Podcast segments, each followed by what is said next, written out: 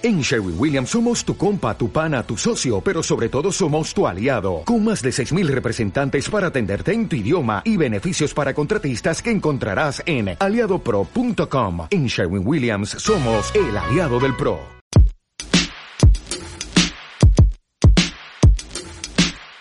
Hola, hola cinefilos y seriéfilos y bienvenidos a otro podcast más de Muscine, donde hablamos siempre del universo audiovisual. Y hoy tengo un invitado muy especial, ustedes lo conocen porque lo han visto en series como El Patrón del Mal, El Comandante, y con estos personajes que la verdad son un poco controversiales y vuelve otra vez con un personaje controversial en una serie de Amazon que la verdad nadie se la puede perder. Yo no soy amante del fútbol y tampoco me gusta mucho como todo el entramado que tiene esta maquinaria de este deporte, pero esta serie la verdad lo cautiva a uno porque le muestra en detalle toda esa maquinaria, todo ese gran entramado de cosas que componen al fútbol y que la verdad tiene mucho que ver con el dinero, con la plata y con la pasión y el dinero que le sacan a los hinchas y muchas veces también con la corrupción que hay dentro de estas grandes corporaciones que se llaman corporaciones sin ánimos de lucro para el fútbol. Y estoy hablando de El Presidente, esta serie de Amazon que la verdad es increíble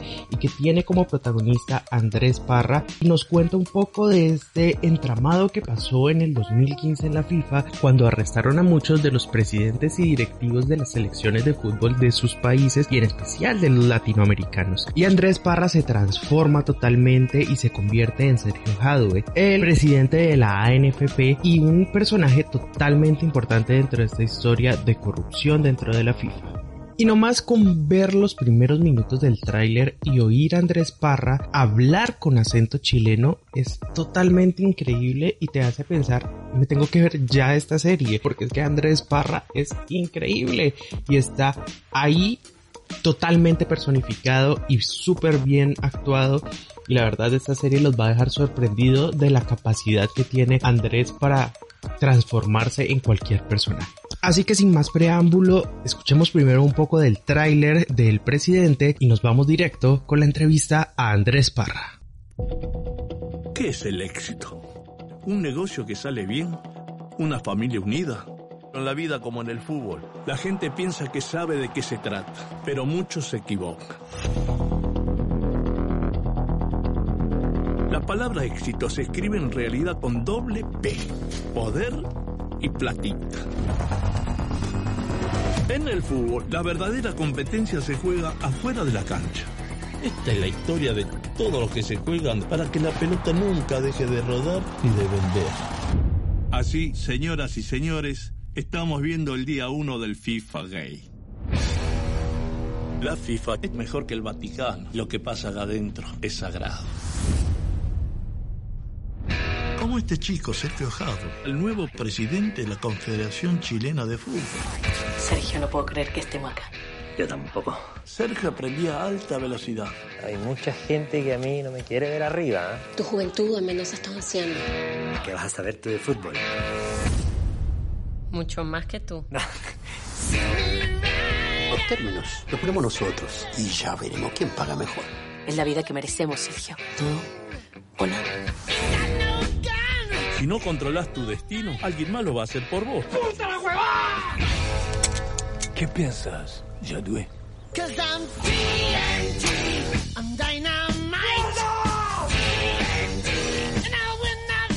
A veces para ganar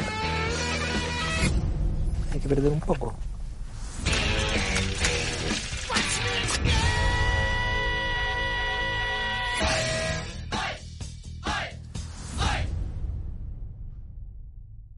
Bueno, yo primero quiero saber cómo llegaste a este rol. ¿Hiciste casting? ¿Te llamaron? ¿Te lo ofrecieron? ¿Cómo fue el proceso para llegar a este rol de la serie del presidente?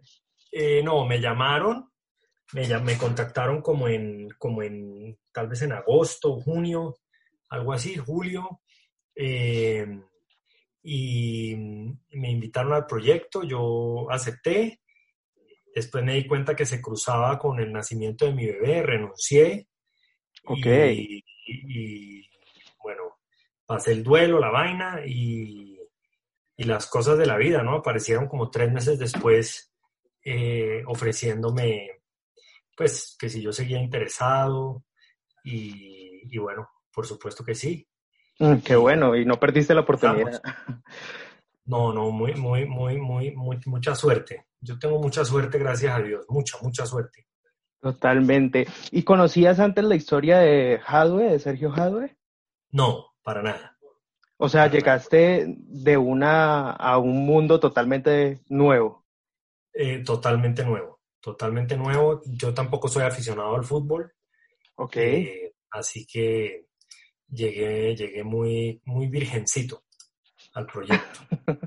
y cuando te mostraron toda esa historia y ese entramado que no es solo el fútbol por el fútbol, sino una corrupción gigante y todo eso, o sea, ¿qué pensaste de la historia?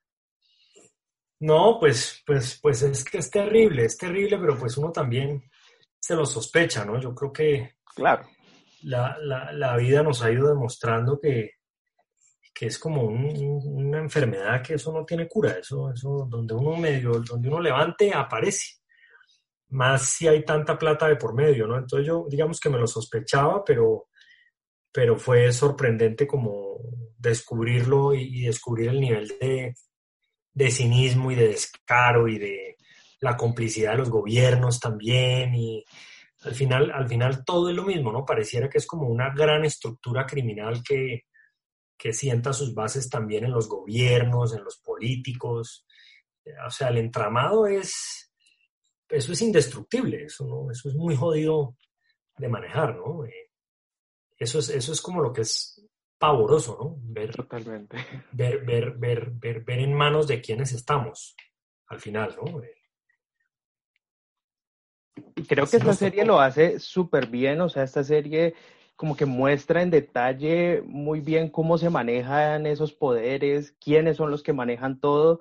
Incluso creo que una de mis frases favoritas ya de la serie es cuando don Julio explica que el ladrón es el que te quita las cosas eh, sin, pues, o sea, involuntariamente, pero de todas formas, eh, lo que ellos hacen es crear una pasión y la pasión lo mueve todo y me pareció exacto. Brutal. O sea, creo que la serie lo refleja súper bien.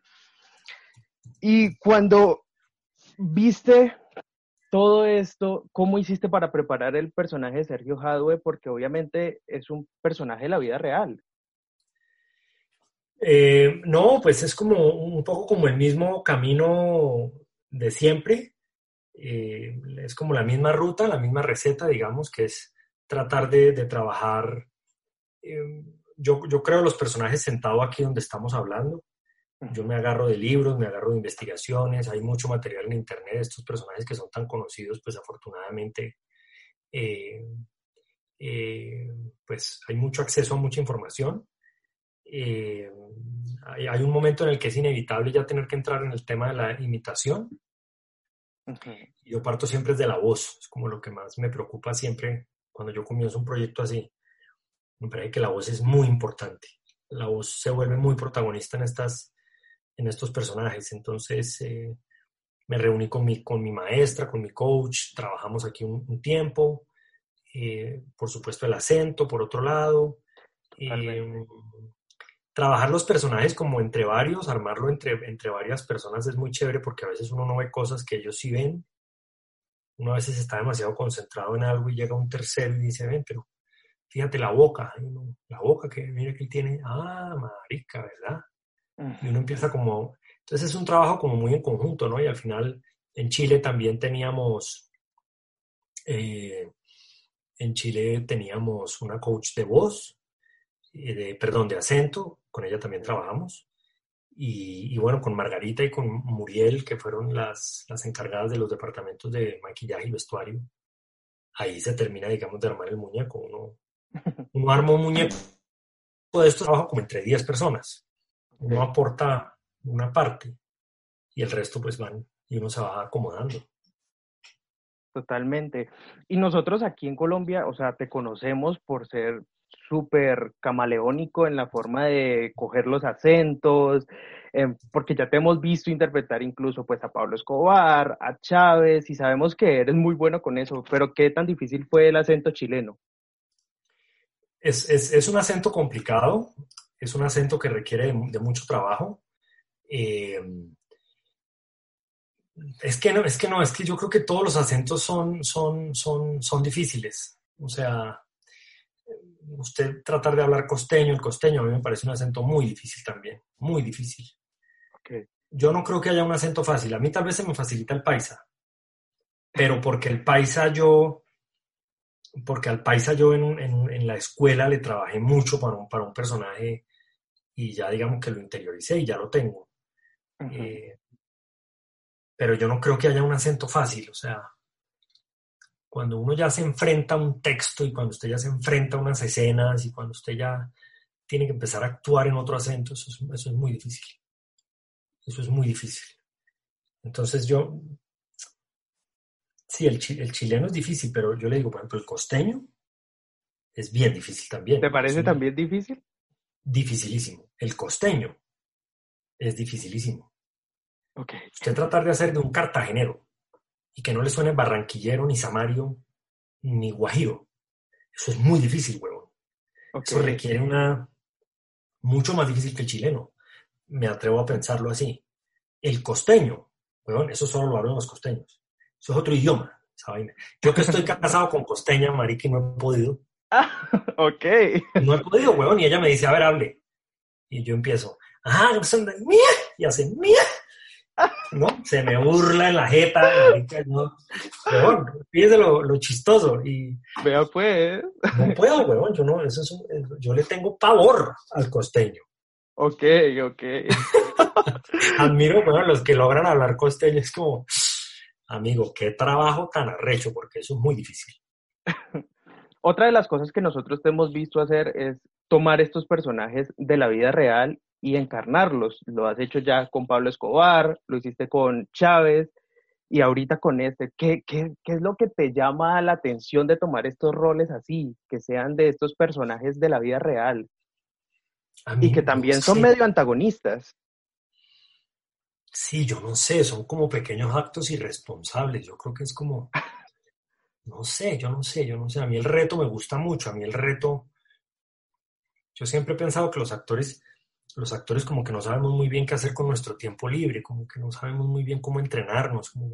El arte del actor es un arte muy complejo por eso, porque, digamos, a diferencia del músico, el, pianista pues sabe que se tiene que levantar y estar ocho horas ahí sentado, ¿sí me entiende? Dándole y dándole y dándole y dándole y dándole. Es la única manera de que esa vaina le suene.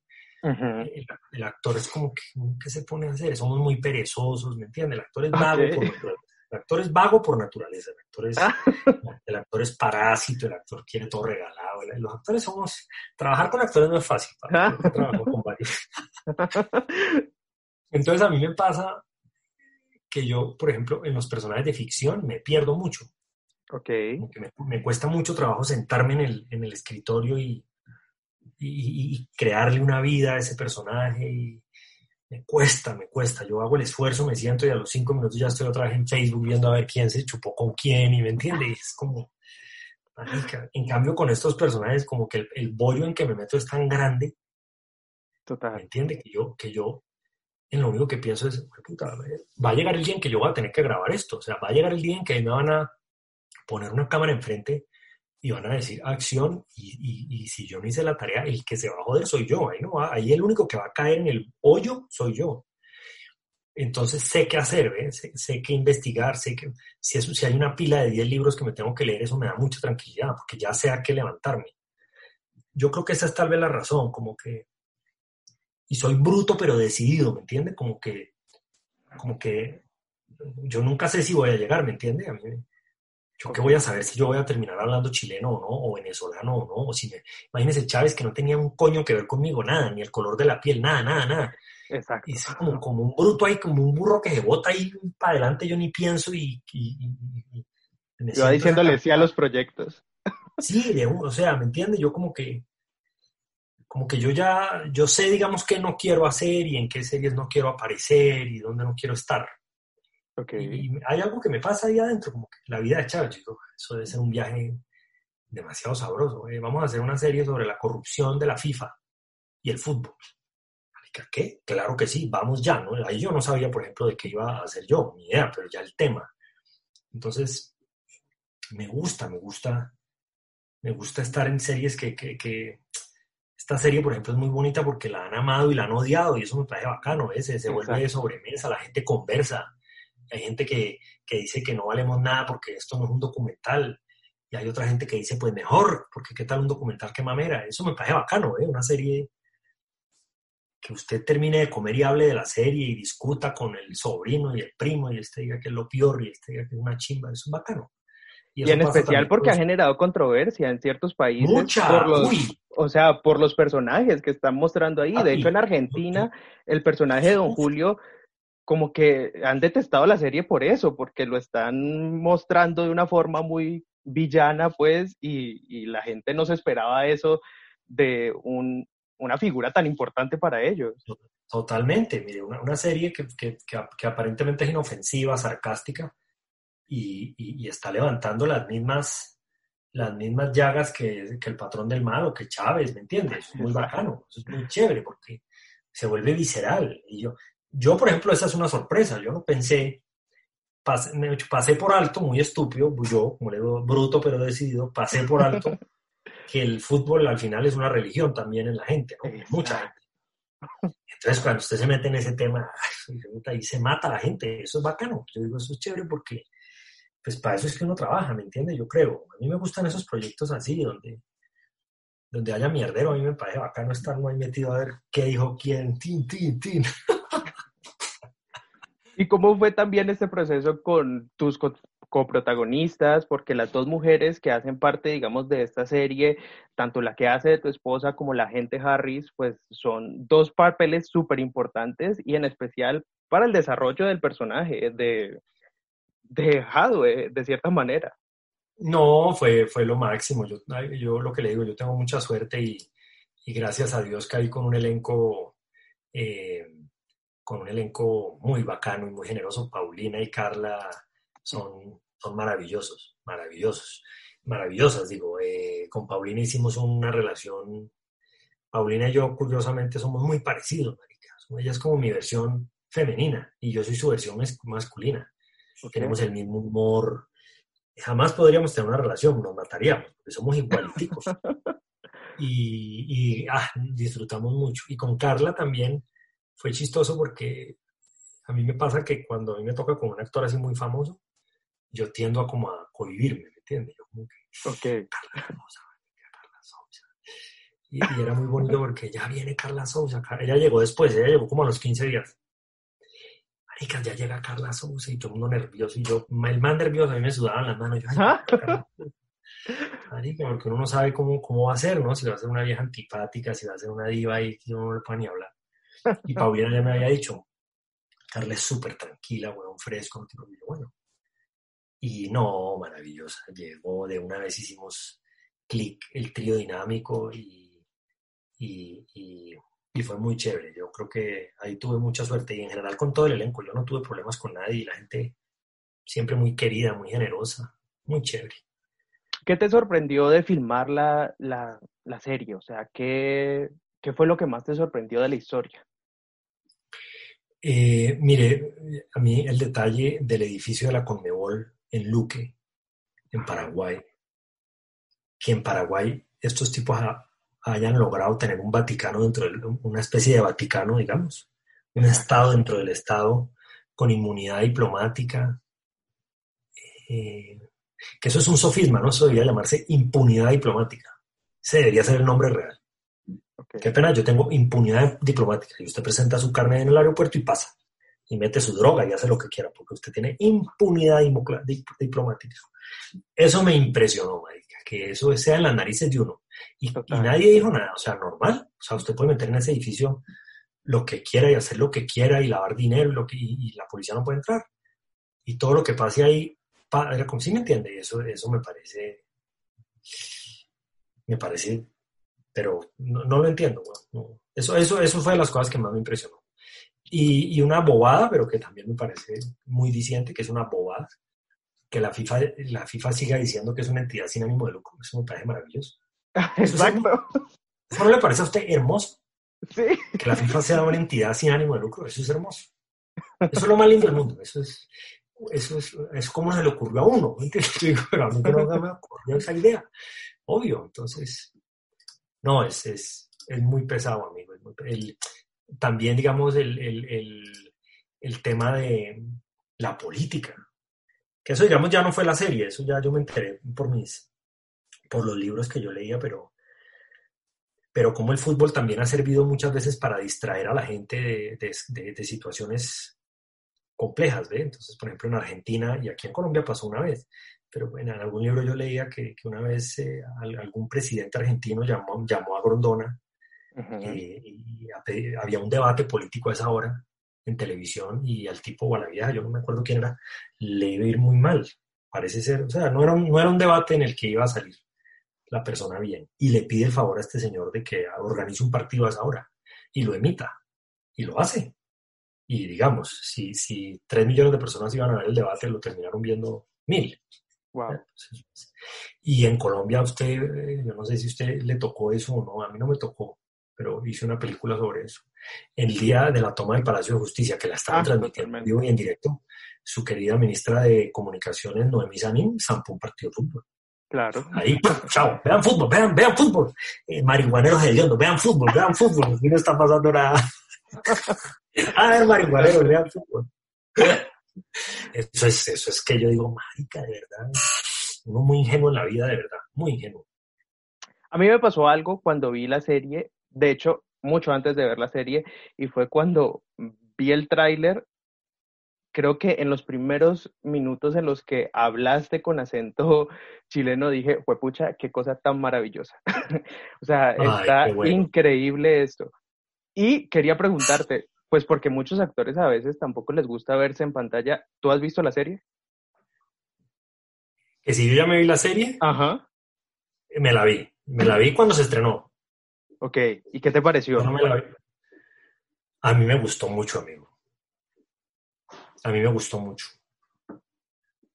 Es, es raro porque, porque a mí suelen, yo no me las suelo ver todas, yo no suelo, pero con esta serie yo no sé a mí que yo me emocioné, yo me gustó la música, yo me, yo me, yo pude, pude muy rápidamente meterme en la, en la, en el juego, como que a mí me pasa que yo hago una serie y, al principio soy muy crítico y no la disfruto y tiene que pasar un tiempo, un tiempo, un tiempo, un tiempo para que yo me la goce.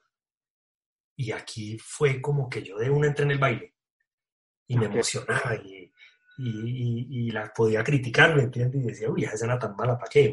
Uy, esta vez, ¿me entiendes? La vimos con mi esposo y con mi hijo y fue, fue, fue, fue muy bacano. Nos demoramos muchos días, no fue maratoneada, pero no sé si a mí me... A mí suele darme mucho oso verme.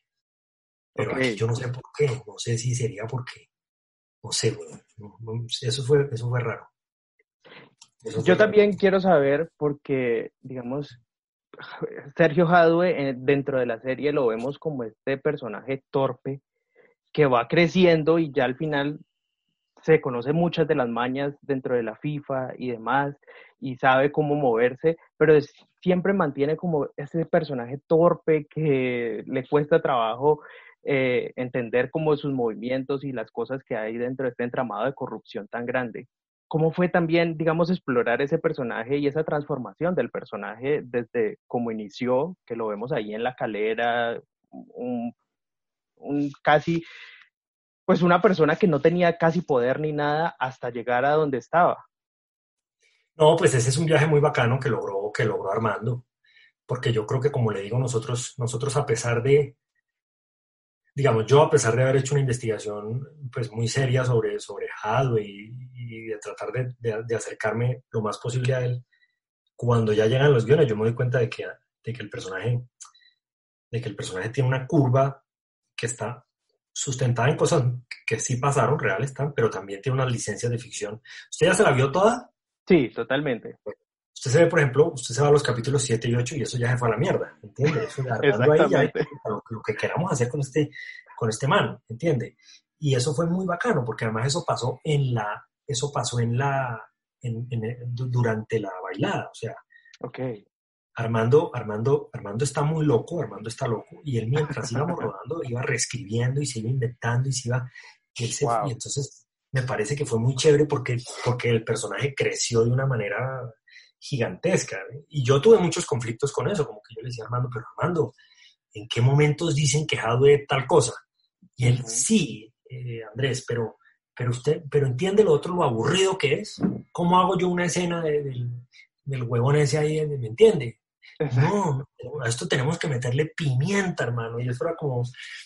Y, me parece, o sea, sin spoilear ni nada, pero, pero por ejemplo yo le digo a usted una vez, esa escena de la final de la Copa América, eso es el sueño de un actor, hermano. Esa locura que se le ocurrió a, Armando, de meter a ese tipo a la cancha, huevón, eso es, eso, es lo bonito que tiene esto. ¿eh? Entonces, claro. fue muy chévere porque la curva del personaje es muy agradecida para cualquier actor. Uno da las gracias, uno no puede sino dar las gracias. Gracias porque puedo irme a donde quiera. Gracias, gracias, gracias. Y, eso fue muy chévere, la caída, la, todo ese momento en que, él, en que él lleva ya la doble vida y tiene que disimular aquí, pero sabe que se está pudriendo. Bueno, eso es muy bacano de actuar, eso es muy chévere. Andrés, Yo eso lo agradezco mucho. Andrés, ¿te vamos a ver más en alguna otra serie o cine próximamente? Eh, pues justamente hoy se, se lanzó eh, El robo del siglo, ah, que va a ser para Netflix. Hoy se lanzó, entonces pues ahora nos tenemos que, ahora poco a poco nos vamos a tener que ir concentrando en eso, a ver cómo nos fue, cómo nos va. De eso sí no he visto nada, no tengo ni idea nada cómo quedó esto. ok. Andrés, mil gracias por estar con nosotros en esta entrevista y por compartirnos un poco más de esta serie que la verdad es buenísima y que la gente no se puede perder. No, a usted, a usted papi, mil gracias y, bueno, a recomendarla si es posible. Gracias. Totalmente, muchas gracias Andrés y en verdad que abrazo. Juan es increíble la serie que hiciste muy bien. Ay papi, ojalá. Muchas gracias. Así que esta fue la reseña de hoy. Recuerde siempre vernos en Instagram, YouTube y Spotify como Musine y enajenarse de ese universo audiovisual.